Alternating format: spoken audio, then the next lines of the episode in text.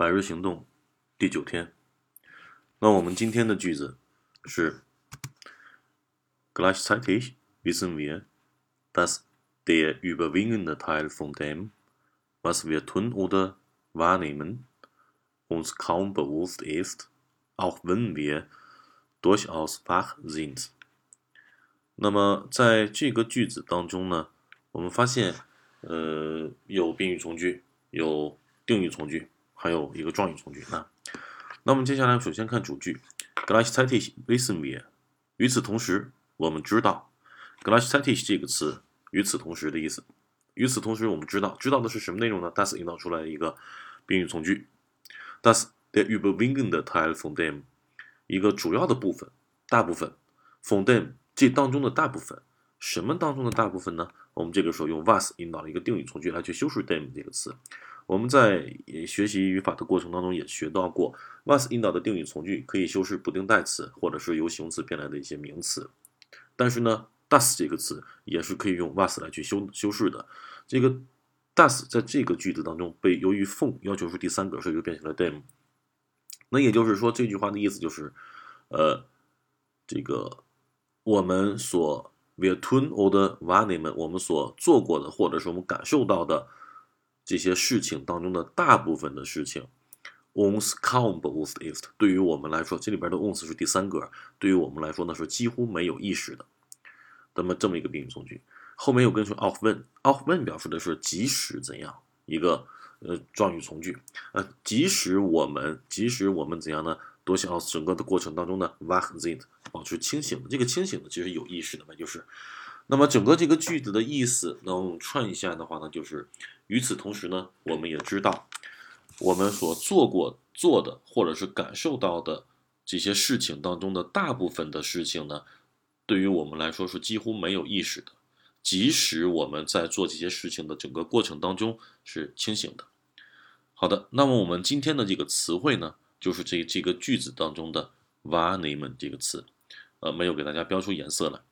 呃，“wahrnehmen” 这个词呢，我们在这个句子当中表示的意思是感受的意思。所以说呢，我们它的第一个词条给大家的 at was an jemandem wahrnehmen”，这是一个表达的意思，叫做什么？在某人身上感受到什么什么东西，觉察到什么东西，发觉什么东西。那么 Vanemen 这个动词呢，在阅读题目当中，尤其是在描述。精神层面的一些阅读性的文章，或大脑研究层面的一些阅读文章当中，经常我们会用到 “wahrnehmen” 这个词来表示感受的意思。好，感在某人身上感受到什么？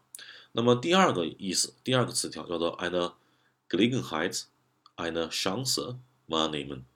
这个时候我们看一下，这个时候这个 “wahrnehmen” 这个词就不再表示感受的意思，不可能是感受一个机会。那么我们在这儿表示的是什么？利用的意思。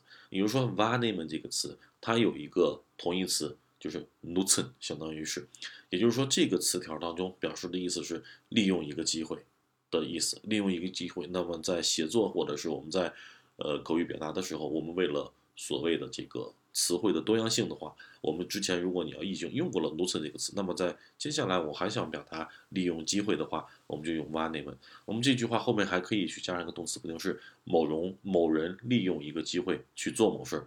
jemandem eine，jemand nimmt eine Gelegenheit wahr, etwas zu tun 就可以了。那么第三个词词条呢，我们去看一下，叫做 jemandes Angelegenheiten oder Interessen wahrnehmen。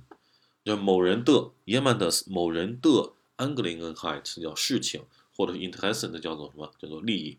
这里边的这个 wahrnehmen 这个词不再表示感受，也不再表示利用，而是表示啥？操心，张罗什么事情？